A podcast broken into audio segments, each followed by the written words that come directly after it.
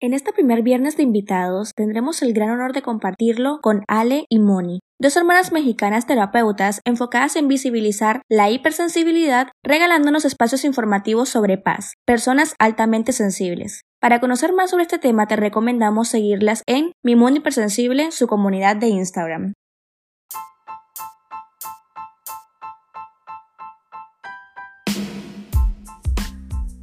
Porque todo tiene que ver con todo. Inició siendo un espacio para alejarnos del mundo y terminó siendo uno con el mundo en el centro. Hola, soy Sacia y yo, Ali Moreno Verón. Y si algo aprendimos las dos de, la, vida, es que el mundo está lleno de innumerables vínculos invisibles capaces de unir historias, personas, dolores, grandezas, lugares, vivencias con todo un mundo que no tiene tantas diferencias. Con el tiempo este espacio se expandió y se convirtió en un todo con todo, donde te compartimos preguntas, inquietudes, donde cuestionamos y enlazamos pero sobre todo donde todos nos apoyamos. Las edades, las distancias no nos separaron, nos complementaron. Y por eso vivimos compartiendo nuestra filosofía de que todo tiene que ver con todo. Y por eso hoy todo tiene que ver contigo. Bienvenidos.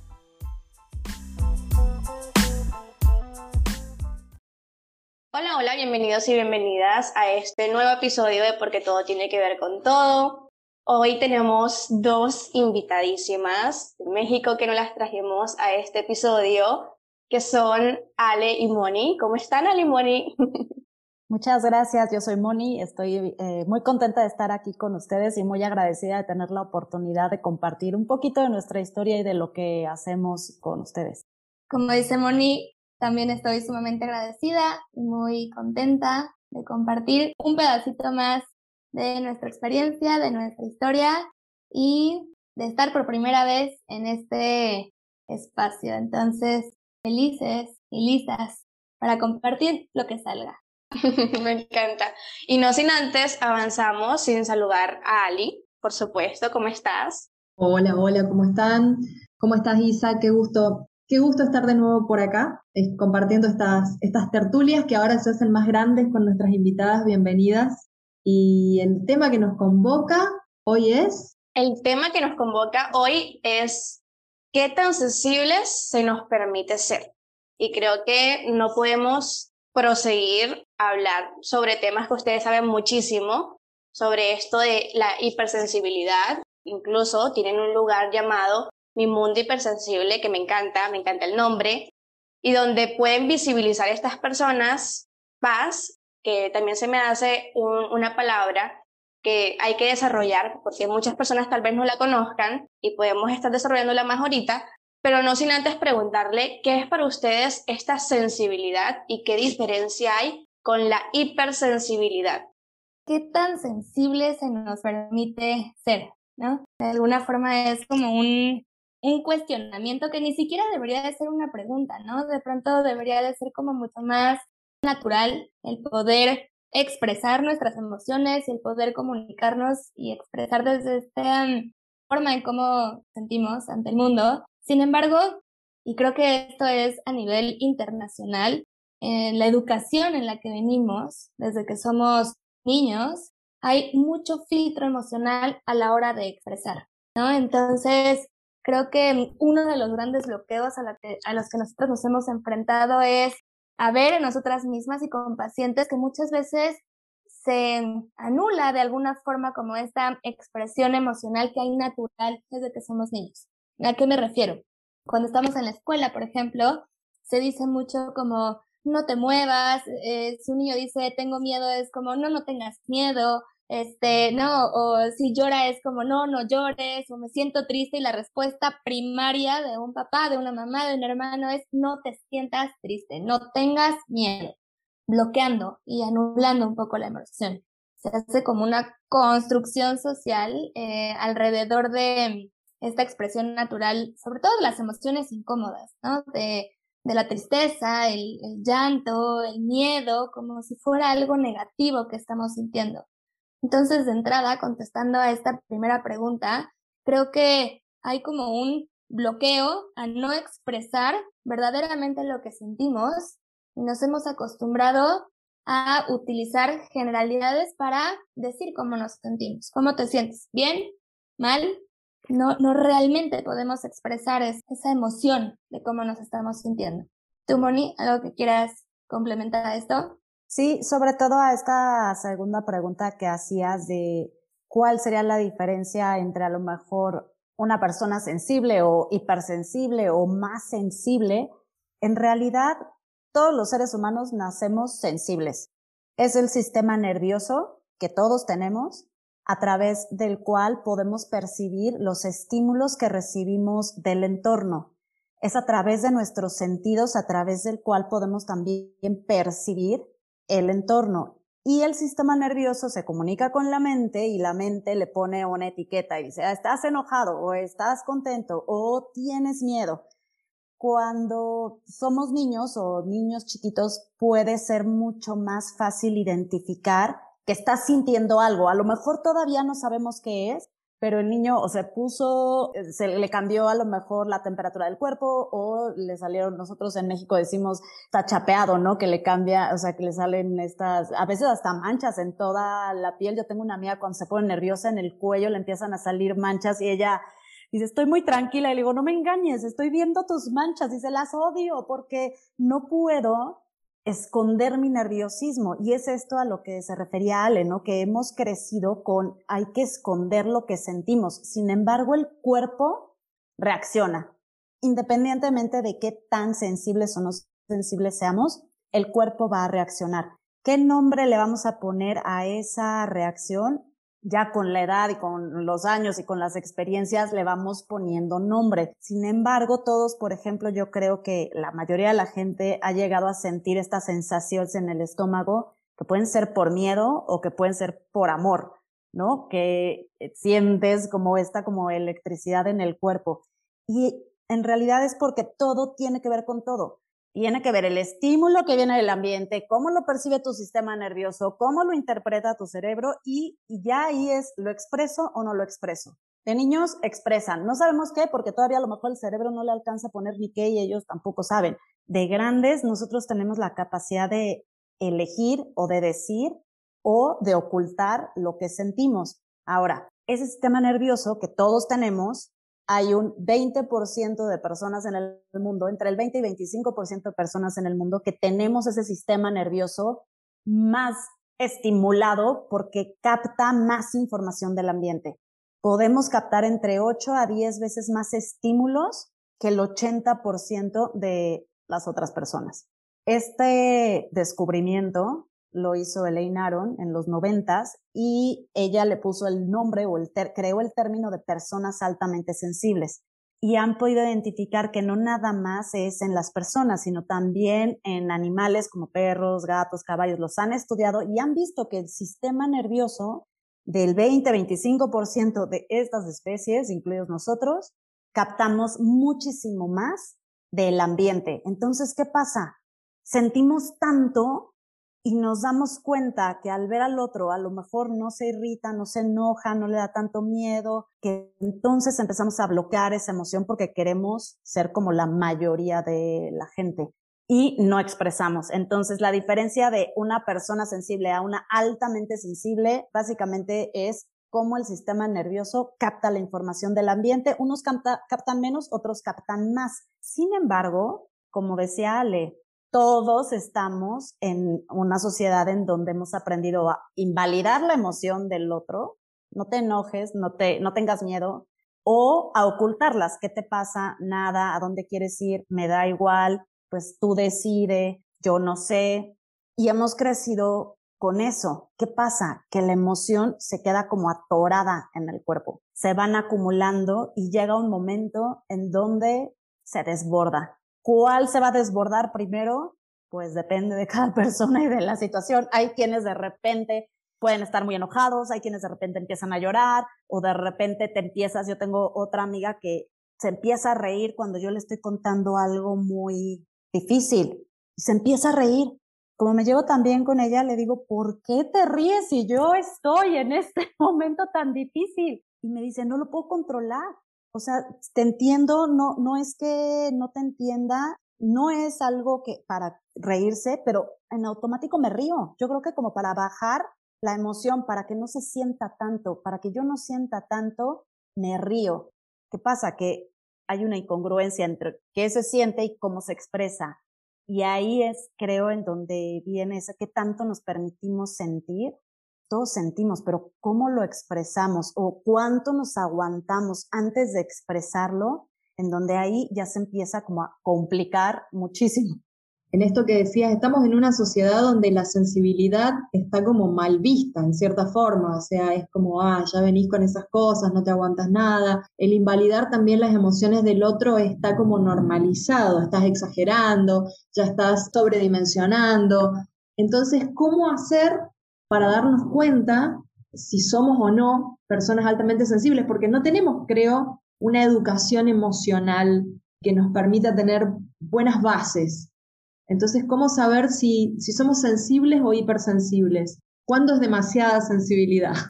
Creo que esta es una pregunta que nos llegan a hacer muchísimo porque como dice Moni, todos somos sensibles y todos en algún momento hemos estado expuestos a sentir esta invalidación o que nos cueste trabajo expresar las emociones. O sea, si para una persona sensible puede llegar a ser complicado, ¿no? Interactuar en, en el mundo, para una persona altamente sensible, pues aún más. ¿Cómo distinguir? Dependiendo del nivel de funcionalidad de la persona.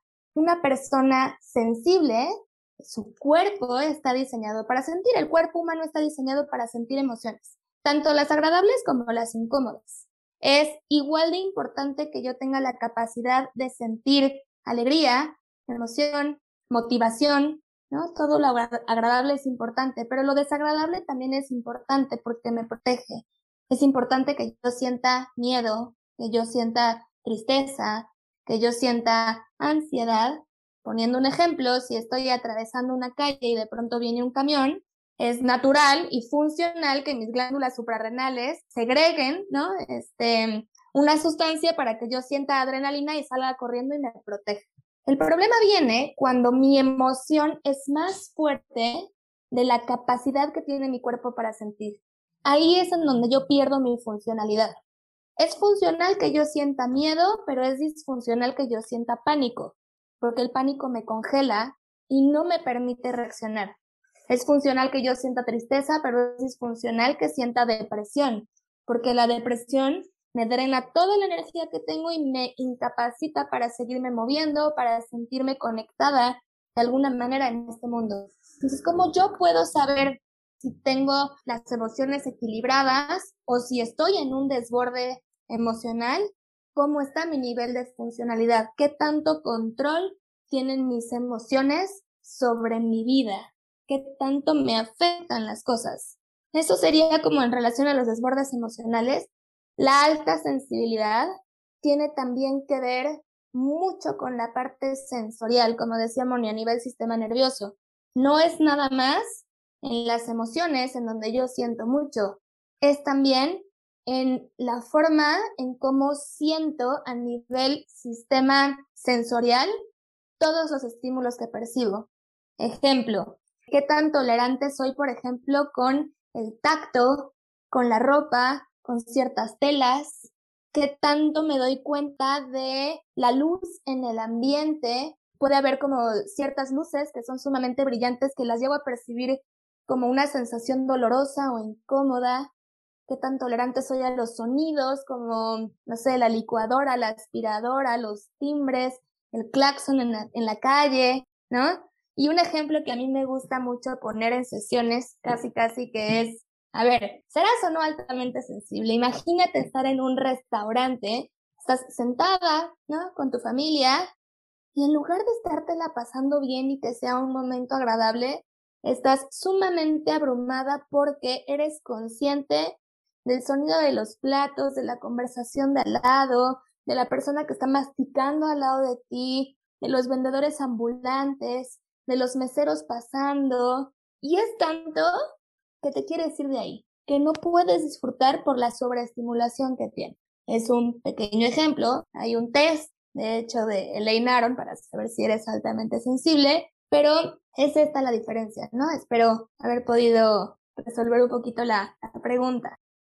En algunas partes, y se me hace muy interesante, que ahora han hablado un poco sobre esto, me he sentido incluso de verdad un poco como sensible en este ámbito porque Ali incluso lo sabe, a mí me pasa algo muy extraño y es que las emociones muchas veces se me desbordan y es algo que no logro controlar, realmente es como yo quiero controlarlas pero no puedo y no lo hago tipo en forma impulsiva o tipo lloro, lloro, lloro, lloro y no paro, no se me refleja, por decirlo de una forma, de esa manera, sino que lo hago por medio del cuerpo. Entonces, voy de viaje, voy de viaje el día siguiente y yo me voy a dormir y tengo como esa emoción de que el día siguiente voy de viaje y cuando me despierto para irme de viaje, tengo todo el estómago y el sistema gástrico disfuncional. Tengo ganas de vomitar, tengo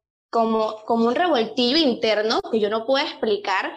Incluso muchas veces, esto sí lo he hablado con, por supuesto, doctores, y a esto se le llama ansiedad, no recuerdo bien, como ansiedad gástrica, tipo que tus emociones son tantas y se desbordan tanto que es incontrolable y se te reflejan en tu estómago.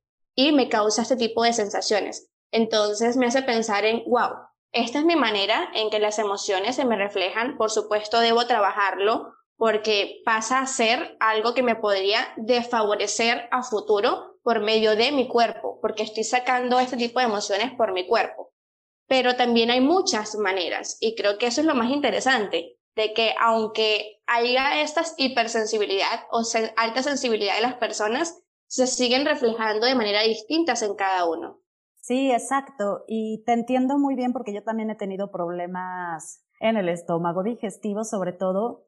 Y no fue hasta que empecé a conocer más sobre este tema que entendí que muchísimas de las emociones vienen desde el sistema digestivo. O sea, en el sistema digestivo se producen muchos neurotransmisores y cada emoción es como una bomba de químicos, como un cóctel químico que se genera en el cuerpo y que de algún lado tiene que, por algún lado tiene que salir mucho se va, gastritis, colitis, eh, temas en el estómago, sí. Y como bien dices, para cada persona puede ser diferente, no todos reaccionamos exactamente igual. O sea, la alta sensibilidad es un rasgo de personalidad, no es una enfermedad, es un tema de muchas emociones pero para cada quien el estímulo que produce esas emociones o la experiencia que te lleva a generar esas emociones, pues puede ser muy diferente dependiendo de en qué momento te encuentres en tu vida, de qué se trata el viaje, por ejemplo, si es un viaje que te emociona mucho y ya lo estás sintiendo como algo que te emociona mucho, ahí es en donde Ale y yo decimos, ahí entra la herramienta. Y tenemos esta frase de, no es magia, es entrenamiento es conocer qué herramientas tú puedes empezar a desarrollar, a identificar que te funcionan para que cuando tengas un momento de muchas emociones, apliques la herramienta y le ayudes a tu cuerpo a irlas sacando, a que no sean tan intensas. O sea, tú le puedes poner, yo pongo mucho el ejemplo también en sesiones de imagínate el color de esa emoción y me dice en rojo. Digo, bueno, dame un morado. No, pues es puro rojo. Bueno, ¿qué necesitas ponerle para que te salga el morado? Un azul. ¿Qué emoción sería azul? Ah, pues la emoción azul sería, este, no sé, por decir de algo, están muy, muy, muy contentas, ok. Entonces busca una emoción que baje ese nivel de felicidad. O sea, tienes que meterle otra. No te digo que te vayas a la tristeza, pero sí te puedes ir a la reflexión, si te puedes ir a meterle otro color, ya sea emocional o físico. No necesitas calmar la emoción nada más con tu mente. Puedes meterte a bañar, puedes hacer ejercicio, que te den un masaje. Yo cuando estoy muy saturada veo videos de recetas de cocina. Me tranquiliza muchísimo. Y yo sé que si estoy muy nerviosa y muy saturada, si pongo un pequeño reel o un video de alguien que me gusta mucho y que me amo cómo cocina y me gustan sus reels, me quedo viendo sus reels. Pero yo sé, es una herramienta que se desarrolla porque hay que empezar a buscar cómo le hago para que no sea tan irritante, porque al final el cuerpo se irrita por ese cóctel químico que produce la emoción. Se me hace muy interesante esto de los colores, porque creo que es muy creativo y al mismo tiempo divertido de poderlo hacer, como no verlo como una técnica exclusiva, porque muchas veces sentimos de que hay cosas muy puestas o muy elaboradas que es demasiado para nosotros. Entonces se me hace una técnica bastante funcional en este tipo de, de momentos y situaciones. No lo había pensado. Gracias por ese tip que me acabas de dar en un momentito. Y sí, es totalmente extraño porque literalmente estas emociones se deportan de muchas maneras, ni siquiera solamente es el viaje, es el viaje, es me quedo en la casa de una amiga que, me, que amo muchísimo y tenía mucho tiempo sin verla y al día siguiente ya estoy desbordada de emoción o estoy hablando con una persona que tenía mucho tiempo que no hablaba y ahí se me vuelve a desbordar. Entonces son como muchas maneras, muchos lugares en los que incluso he intentado meditar y no me funciona. Es como yo me pongo a meditar, la emoción es muchísimo más fuerte que el silencio que quiero yo implementar en mi vida. Entonces, súper interesante esto de tal vez encontrar otras maneras de poder bajar esa emoción, por supuesto analizándola, incluso yo he empezado terapia por la misma razón, y la idea es entender de dónde proviene también, ¿no? Porque por más de que nos ayuda a relajar un poco, esto de este tipo de funciones como un juego, como el ejercicio, la idea también es acaparar la raíz, ver por qué nació esto de ti, de dónde proviene, qué, qué ha sido el disparador también para que esas emociones sigan subiendo, porque por supuesto yo empecé desde algo, pero eso se ha ido disparando, disparando por medio de muchos años y ya hoy por hoy es cuando tengo que hacerlo como consciente y preguntarme de dónde viene. Y creo que esa es una pregunta muy interesante sobre la sensibilidad. ¿De dónde viene todo esto para nosotros? Complementando un poquito la herramienta de Moni, creo que es muy importante entender que las emociones todas tienen una carga energética, literalmente. Y cada emoción tiene una carga energética diferente. No es la misma energía que yo siento en mi cuerpo cuando me siento enojada que cuando me siento triste que cuando me siento feliz, que cuando me siento con ansiedad. Esa energía está para algo, ¿no? Cuando yo me siento ansiosa, creo que se ha satanizado mucho la palabra ansiedad, como que lo relacionamos con algo negativo, y la ansiedad no forzosamente es algo negativo, es una respuesta que está teniendo nuestro cuerpo para decirnos algo, es energía que mi cuerpo me está queriendo decir para resolver algo. El cuerpo no discrimina si es cómodo, incómodo, positivo, agradable, ¿no? Él solamente está recibiendo estímulos y cargas energéticas y muchas veces es difícil identificar de dónde viene o cuál fue esa última carga energética que hizo que yo me desbordara. Si yo estoy cargada emocionalmente, es como si yo tengo un vaso con agua esa última gota que hace que se empiece a derramar el agua del vaso, no tiene que ver con esa última gota, tiene que ver con todo, que todo el vaso está lleno de agua. Entonces, cuando yo intento aplicar una herramienta en el momento del desborde, el efecto que va a tener esa herramienta en mi cuerpo es como muy poquito porque yo traigo una carga emocional muy grande. Parte de lo que dice Moni de nuestra fase favorita, no es magia, es entrenamiento, tiene que ver con esto. Si nosotras le dedicamos tiempo todos los días a drenarnos, la capacidad que yo voy a tener de recibir estos estímulos, de recibir estas cargas energéticas va a ser mucho mayor. Es como si yo todos los días me dedico un ratito a tirarle agua a ese vaso y entonces como que tengo capacidad para más. Todos, todos los días aplico herramientas que me ayuden a relajar el sistema nervioso y entonces me mantengo como de alguna forma en un balance en donde no esté al borde de que un detonante haga que yo me desborde emocionalmente. Porque ahí es en donde cualquier detonante, ya sea agradable o desagradable, si es que me voy de viaje o si es que recibí una mala noticia o si es que vi a un amigo que no veía hace mucho tiempo, cualquier detonante, si yo estoy en este estado, me va a desbordar.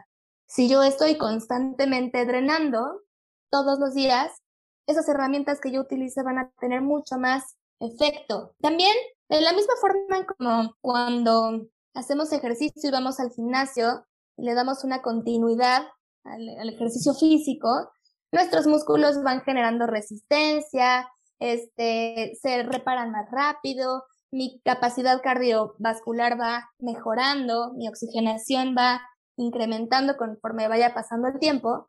De la misma manera, las herramientas emocionales funcionan en nuestro cerebro. es como que cada vez tengo mayor capacidad, ¿no? Si lo pusiéramos como en un ejercicio de respiración, cada vez logro un nivel un poquito más profundo de relajación. Cada vez puedo llorar con mayor facilidad. Cada vez me salen y me fluyen las palabras como, como más, eh, no sé, como más fluido, como más natural. Pacientes que al principio les dejo una tarea de escritura y bueno, es como saqué tres palabras en, una hora y no sabía ni qué decir ni cómo expresar y de repente al cabo del tiempo es, no, no, no, ya frena, deja de compartirme tu libro, ¿no? O sea, e, es natural como esta herramienta que si la empezamos a estimular va apareciendo con más naturalidad. La invitación sería, no nada más utilices la herramienta en el momento de la crisis, en el momento del desborde. Para que esta herramienta te ayude realmente necesita ser entrenada. Y herramienta me refiero a todo aquello que relaja el sistema nervioso. Pueden ser muchas. Expresar eh, la terapia, la escritura, hasta la misma música muchas veces es como algo que nos está drenando. Creo que seamos o no personas con una alta sensibilidad, necesitamos como un, un reentrenamiento con respecto a, a, a cómo gestionar emociones, ¿no? A cómo gestionar, qué hacer con toda esta energía que por ahí nos toma y que, y que bueno, eh, estamos educados para reprimir o para como minimizar de algún modo.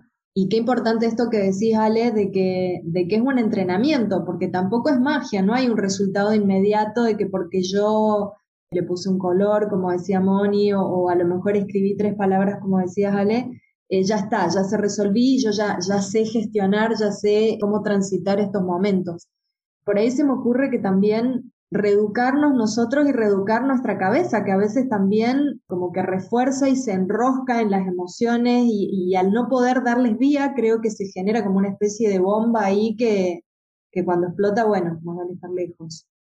Exacto, creo que lo que dice Sally es súper importante porque es como, no, no es que tanto siento o no sienta, es que tanto me permito expresarlo, qué tanto me permito conectar con esa emoción y expresarla, sacarla, drenarla. Va a haber algunas que le quieres expresar al otro, va a haber otras que a lo mejor es algo muy desagradable y no se lo quieres expresar al otro. Sin embargo, hay que de alguna manera sacarla, porque si no se empieza a acumular y entonces, sí, Ale y yo decimos, te explota la cabeza. Y entonces reaccionas o dices cosas que no querías decir o puede ser hasta a lo mejor agresivo el comentario, después te sientes culpable por haber reaccionado de esa manera porque no era el evento, no, no era congruente lo que estaba pasando con mi manera de reaccionar.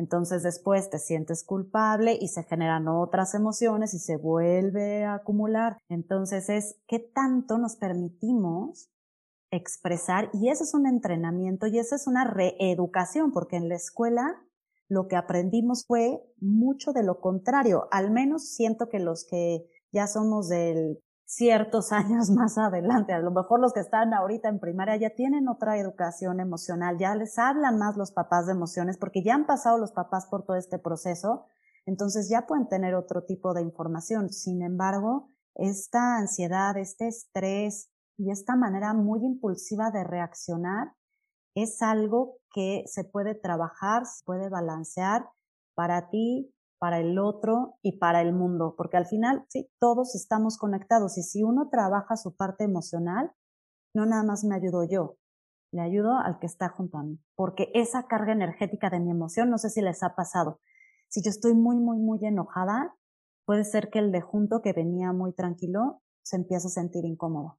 O si yo estoy muy contenta y muy feliz y entro a una reunión o a una sala y en esa sala el ambiente está muy cargado de una energía de enojo, de miedo, de ansiedad, puede ser que yo no tenga miedo, pero entro y siento miedo. O sea, las emociones sí se contagian, sí se contagian. Entonces, si cada uno de nosotros trabajamos en nuestras emociones, en sentirlas, en expresarlas de una manera sana, no nada más nos ayudamos nosotros, sino que ayudamos también al entorno y a los que estén con nosotros. Y creo que eso es algo que si todos hacemos un poquito, como decía Ale, un poquito cada día, pues el impacto puede ser muy grande. Moni habla como de una manera sana de expresar nuestras emociones. ¿Y por qué una manera sana? entra un poco el por qué decidimos empezar a compartir sobre la alta sensibilidad. El cuerpo y nuestra mente siempre va a buscar expresar la emoción, porque es energía que sí o sí tiene que drenar, ya sea que sea hacia adentro, ¿no? En donde hay una implosión, en donde me quedo con esa energía y entonces pasa esta parte somática, en donde se manifiesta en el estómago, en tensión en los hombros, hay muchas enfermedades que tienen que ver con esta carga emocional o exploto, ¿no? Toda esta energía va hacia afuera en desbordes emocionales. Pero no nada más se queda ahí. Se desarrollan enfermedades que pareciera que no tienen nada que ver con la parte emocional, en donde va pasando el tiempo y vamos perdiendo la funcionalidad de nuestra mente, de nuestro cuerpo. Yo estuve hace muchos años internada en una clínica por un desorden de alimentación. Estuve un año en, esta clínica y de verdad que fue hasta mucho tiempo después en donde entendí cómo estaba directamente relacionado con la parte emocional y realmente la raíz poco tenía que ver con la comida y con mi imagen corporal. Era mi manera de no saber cómo expresar toda esta emoción que se estaba anestesiando en un desorden de alimentación. ¿Por qué? Porque al final del día mi cuerpo y mi cerebro buscó una escapatoria a estos desbordes emocionales. Y sí, de una manera enferma, enferma mi cuerpo, enferma mi alma, enferma mi espíritu, pero drena.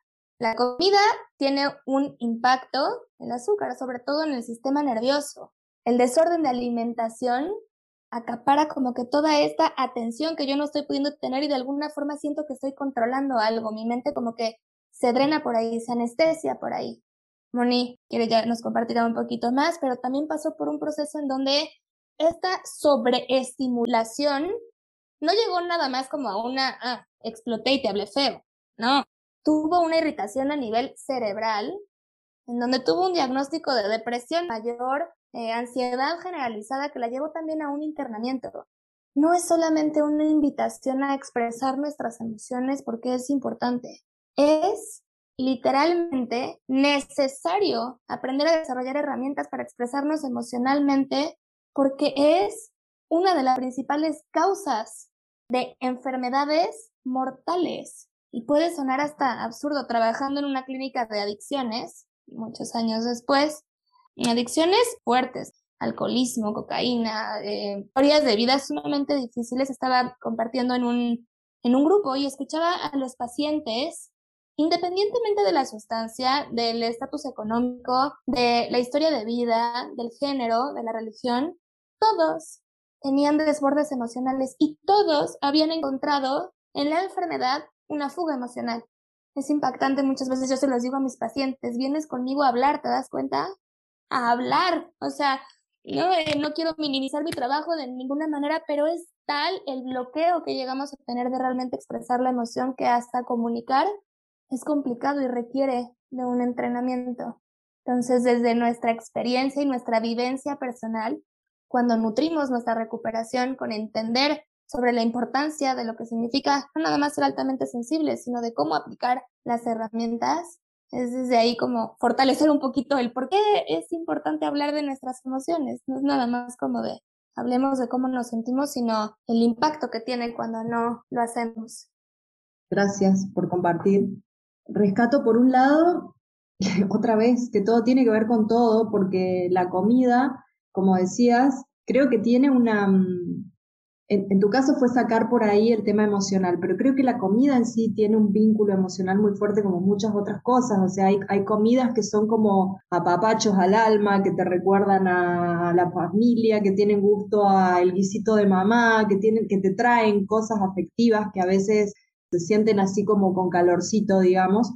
Entonces hay como un vínculo muy directo entre la comida, los olores también, con cosas emocionales. O sea, es como que eso está todo muy muy interconectado, ¿no? Y, como eso, miles de cosas que nos llevan a lo emocional y también que nos permiten, bueno, expresar problemas, temitas ahí emocionales que tenemos reprimidos. Pero otra cosa que me surge de preguntarles, el tema de expresar las emociones está buenísimo, pero también cómo puedo hacer para comunicarme, creo que también hay que hacer un aprendizaje para poder comunicarme con un otro desde un lugar donde yo pueda expresar las emociones, pero sin la, molotov o la bomba atómica, como decíamos recién, porque está bueno expresar las emociones, pero si vengo con toda la carga emocional y se la revoleo a otro, eh, también puede ser bastante terrible para mí y para el otro. Entonces ahí también me parece que hay, hay que hacer como un ejercicio de reeducación en la expresión, ¿no? Primero, creo que sería, antes de llegar a expresarle al otro todo lo que siento, una revisión personal de a ver cómo me estoy sintiendo. Y si no sé cómo se llama eso que estoy sintiendo, lo puedo medir con mi cuerpo.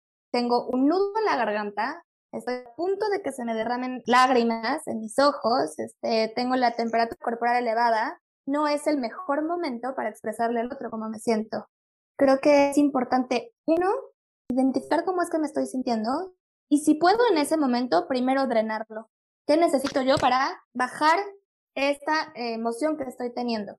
Y una vez que haya drenado, una vez que haya podido gritar, llorar, ¿no? Este, moverme, que es bien importante recordar que hay una carga energética en la emoción que si yo no libero va a salir. Entonces, no es nada más hablar, sino como lo haría un niño naturalmente, ¿no? El niño se enoja y grita, no se pone a, a, ver si está bien o si está mal o si es adecuado o no. Hay que drenar y descargar primero la emoción y después comunicar. Es mejor esperar y comunicar asertivamente lo que estoy sintiendo. Asertivamente es asumir mi emoción. Es decir, no es que tú me hagas sentir, es que con lo que tú estás haciendo yo me siento de tal forma y eso te comunico, asumiendo la responsabilidad de que tal vez tú no me vas a dar la respuesta que yo quiero. Cuando tú alzas la voz, yo me siento agredida. No voy a dejar de alzar la voz, ok, solamente te comunico cómo me siento, pero ahí hay una descarga. O, o, tal vez la respuesta del otro es positiva, ¿no? Como, ah, ok, no lo sabía, voy a modular mi tono de voz.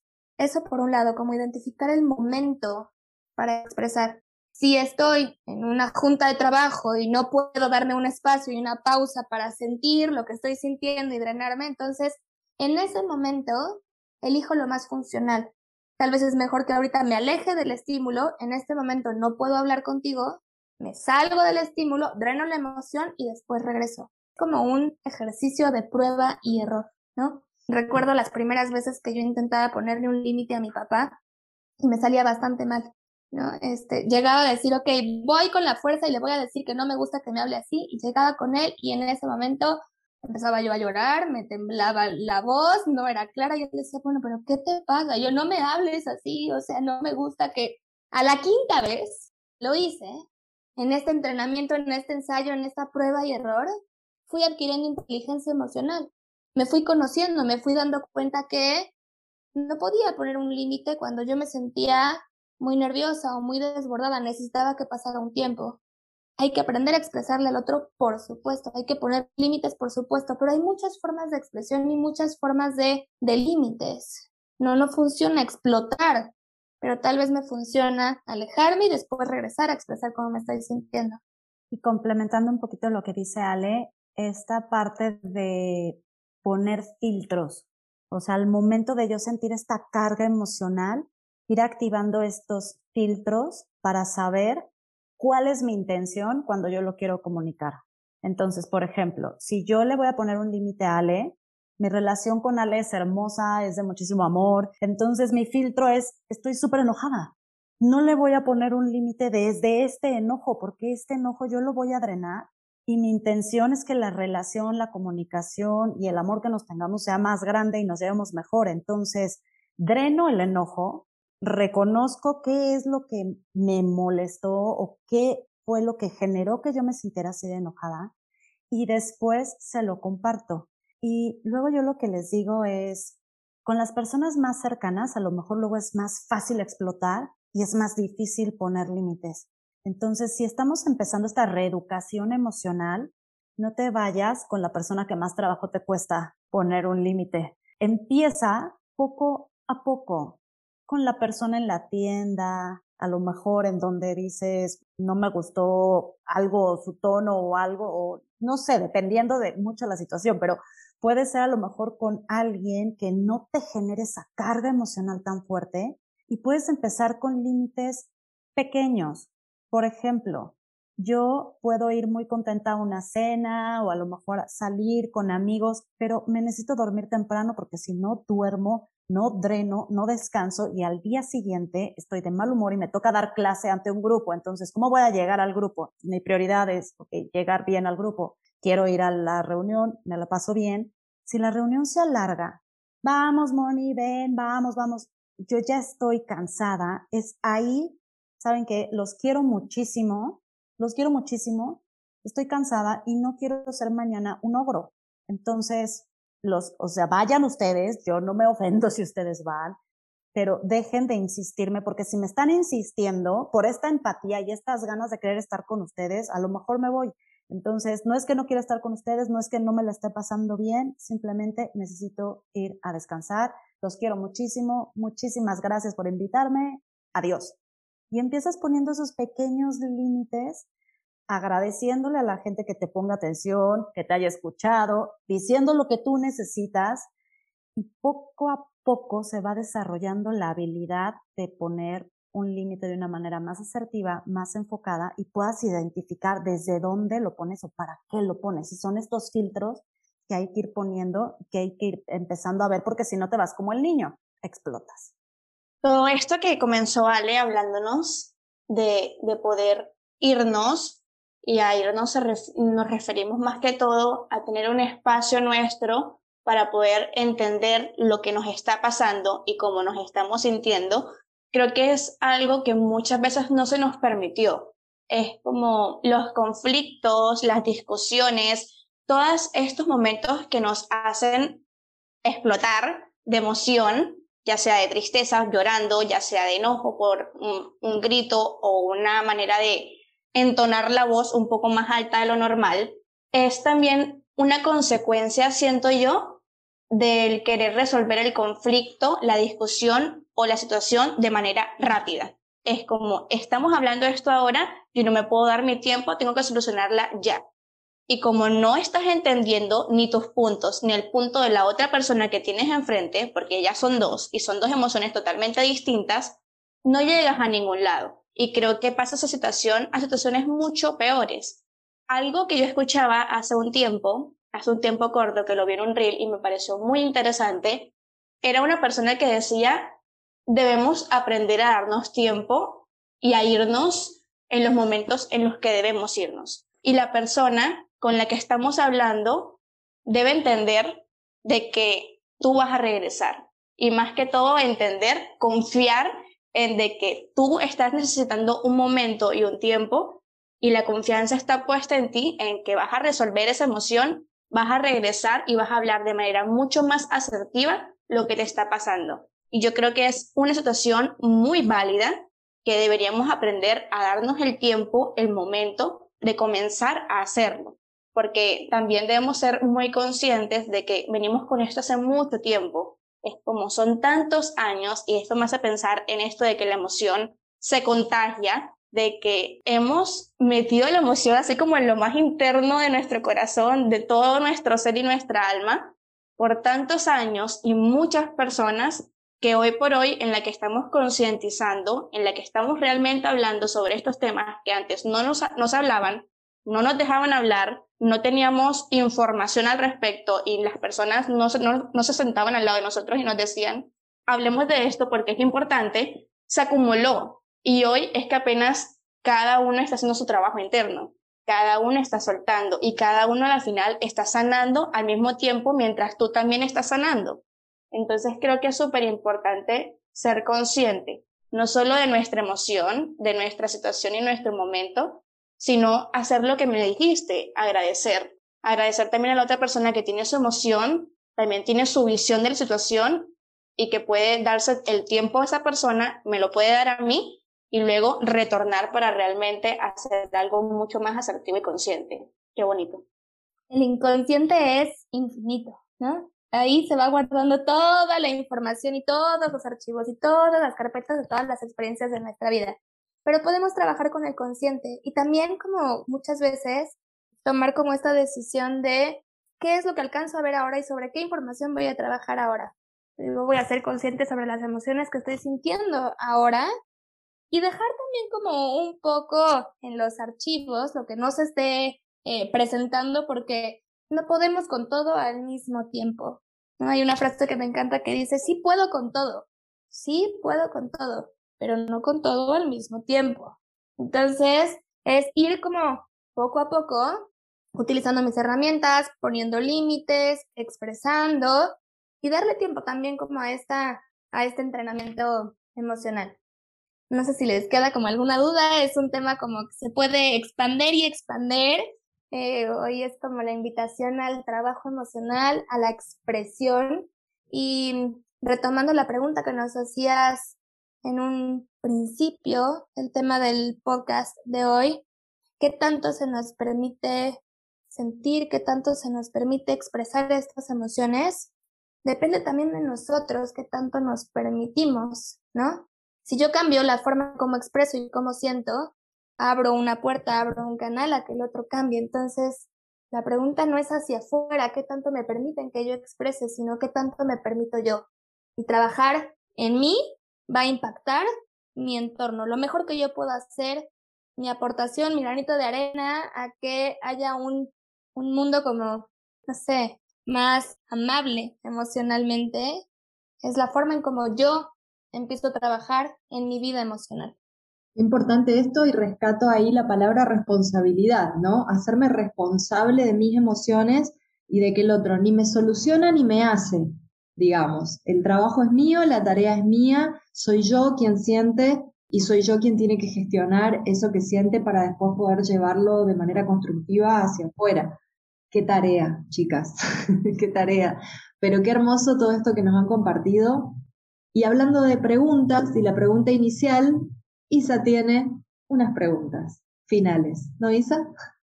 Yo tengo como una mini sorpresita para, para cada uno de los invitados y más que todo es una manera de nosotras dos hacer que ustedes, más allá del tema del que estamos hablando, dejen una semilla, como dejen algo suyo más allá de un tema. Esto lo van a poder responder las dos por separado o van a poder responderlo en conjunto. Ustedes ya decidirán cómo podrán hacerlo. Si lo pueden hacer por separado, creo que también sería grandioso porque aunque su idea sea en conjunto, yo creo que también hay cosas muy individuales, como quiere uno por sí mismo. Entonces, aquí vienen tres preguntas sorpresas para ustedes.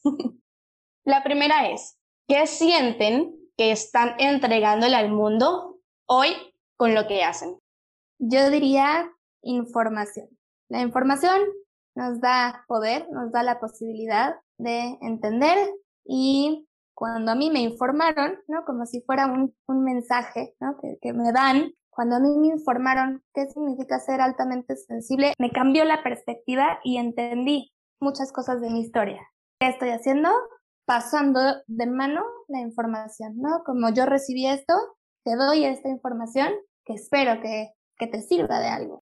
Bueno, y yo es esta parte de mucha empatía en donde no hay juicio con tus emociones. O sea, es un, yo cuando comparto es, siéntete con toda la confianza de decirme, platicarme lo que quieras, porque no hay juicio. O sea, lo que tú sientas es válido. Y puedo ser muy empática porque yo estuve en un momento muy duro de mi vida internada con depresión mayor, en donde algo que me llamó mucho la atención de eso fue que había días en donde no sentía nada. O sea, no sentía enojo, no sentía tristeza, no sentía placer, no sentía absolutamente nada, nada. Y estar sin sentir nada, de verdad, es una de las experiencias más feas, dolorosas y, y, que siento que va en contra de lo que somos, porque estamos hechos para sentir. Entonces, a partir de, de esa experiencia, yo dije, quiero compartir que se vale sentir lo que sea, sin juicio, y que este sea un lugar donde puedas expresar, puedas decir, puedas compartir. O sea, a este lugar me refiero como yo, ¿no? En este espacio mío en donde lo que yo aporto, pues yo, yo te doy ese lugar. O sea, yo te doy ese espacio y puedo ser esa persona con mucha empatía porque sé lo que es no sentir nada. Entonces creo que sería por ahí. Wow, qué bonito. Las dos partes diferentes al mismo tiempo como juntas porque también creo que se complementan en algún punto esto de la información desde una manera empática creo que es necesaria, porque muchas veces damos información y la damos como abrupta y como si fuese todo un baldazo y se necesita también empatía, solidaridad con el otro y, una buena manito que te acompañe, como te brinda información, pero te doy mi mano para poderte guiar también por el camino. Así que se me hace algo muy lindo. Y voy con la segunda pregunta. ¿Qué le dirían a su yo del pasado si se encontraran con él? Wow, qué preguntas. Es así como la pregunta de quién eres, ¿no? Que te hacen de pronto en prepa y es como, órale, qué confrontante. ¿Qué le diría a mi yo del pasado? Paciencia. Creo que en mi proceso personal muchas veces he querido acelerar el tiempo de las cosas y me doy cuenta que todo proceso lleva el tiempo que lleve. Cada tiempo es distinto, cada proceso es distinto, cada herida, cada duelo, cada situación lleva un tiempo de sanación muy particular y muy personal. Uno de los términos, em, no términos, sino mm, definición de paciencia que más me gusta, es la actitud que tengo ante la espera. Creo que es completamente diferente el que yo me siente a esperar que las cosas sucedan, ¿no? Es como si va a llegar, no sé, un autobús y yo estoy impaciente esperando a que llegue y estoy volteando a ver el reloj y cuánto tiempo se va a tardar en que me recoja y me empiezo a poner ansiosa. De todas maneras, el autobús va a llegar a la hora que tenga que llegar. Si yo tengo una actitud diferente ante la espera, ¿no? Como tranquilizando mi respiración, tratando de enfocar mi atención en otra cosa, el tiempo se vuelve más llevadero porque el tiempo de todas maneras tiene que pasar. Entonces, todo pasa y paciencia, actitud ante la espera. De todas maneras, el tiempo que conlleve va a ser el mismo, pero lo puedo vivir diferente si vivo esta espera con ansiedad, con angustia y con miedo, así lo vivo desde la resiliencia, la empatía, la buena actitud, que no es desde el positivismo, sino trabajar en cómo voy reaccionando ante esta espera. Y yo si tuviera que decir una frase, sería confía en el proceso. A mí la primera vez que me la dijeron, como tal no la entendí, pasé por un proceso muy intenso y muchos meses después empecé a ver como resultados de ese esfuerzo y de ese, de ese momento en mi vida. Y fui como conectando hacia atrás, como de pronto todo empezaba a hacer sentido. Entonces dije, ah, este es el, esto es lo que se referían con confía en el proceso. No es una frase mía, pero si se la tuviera que decir a mi yo del pasado, le diría eso. Muchas veces estamos en un momento en donde estás eh, haciendo un gran esfuerzo o no entiendes por qué están pasando cosas o para qué está pasando eso y es seguir, o sea, es seguir, es seguir y eventualmente las respuestas, el resultado, algo, algo va a empezar a hacer sentido, pero es confiar. Es al principio un acto de fe, es ponerte ahí, hacer tu parte y confiar en ese proceso. Confiar y tener paciencia en el proceso. Gracias. y por último, la última es, ¿qué consejo o frase les gustaría regalarnos para que se quede siempre en este episodio? No es magia, es entrenamiento.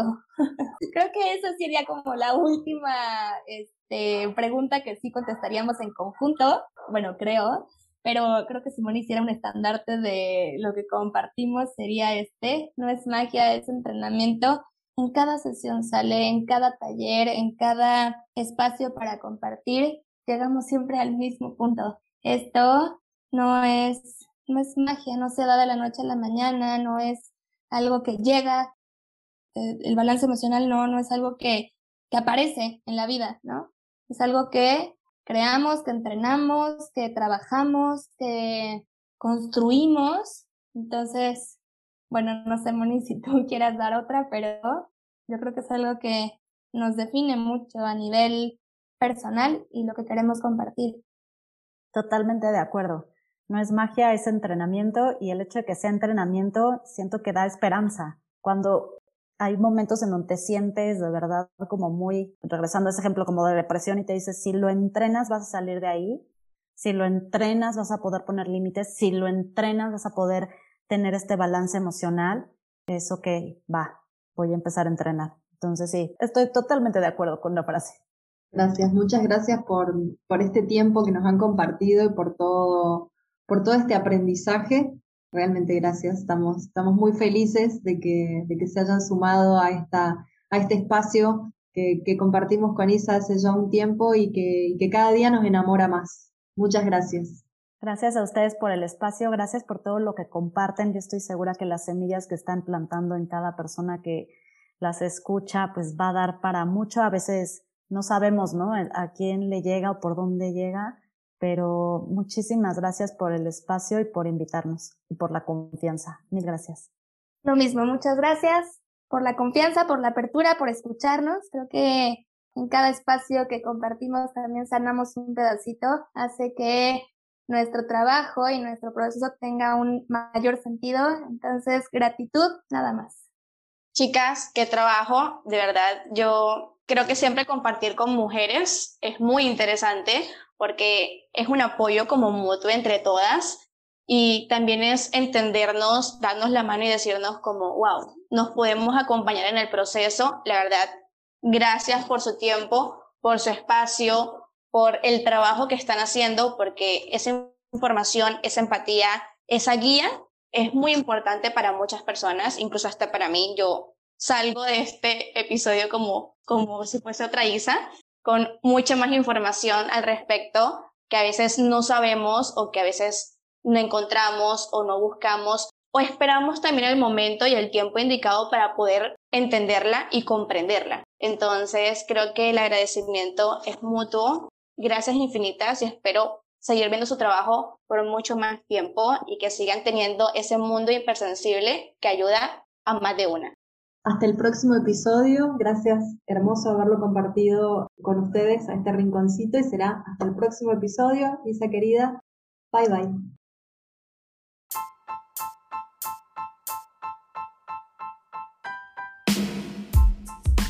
Llegamos al final de este episodio. Y no nos podemos ir sin antes invitarles a que nos sigan apoyando. ¿Cómo, lo pueden hacer? Escuchando y compartiendo nuestros episodios para así seguir creciendo. También pueden encontrarnos en todo con todo, nuestra comunidad de Instagram. Y nuestros Instagrams personales encontrándome a mí como arroba isaciad y a Ali como Ali Moreno Verón. Gracias, por, llegar, hasta, aquí.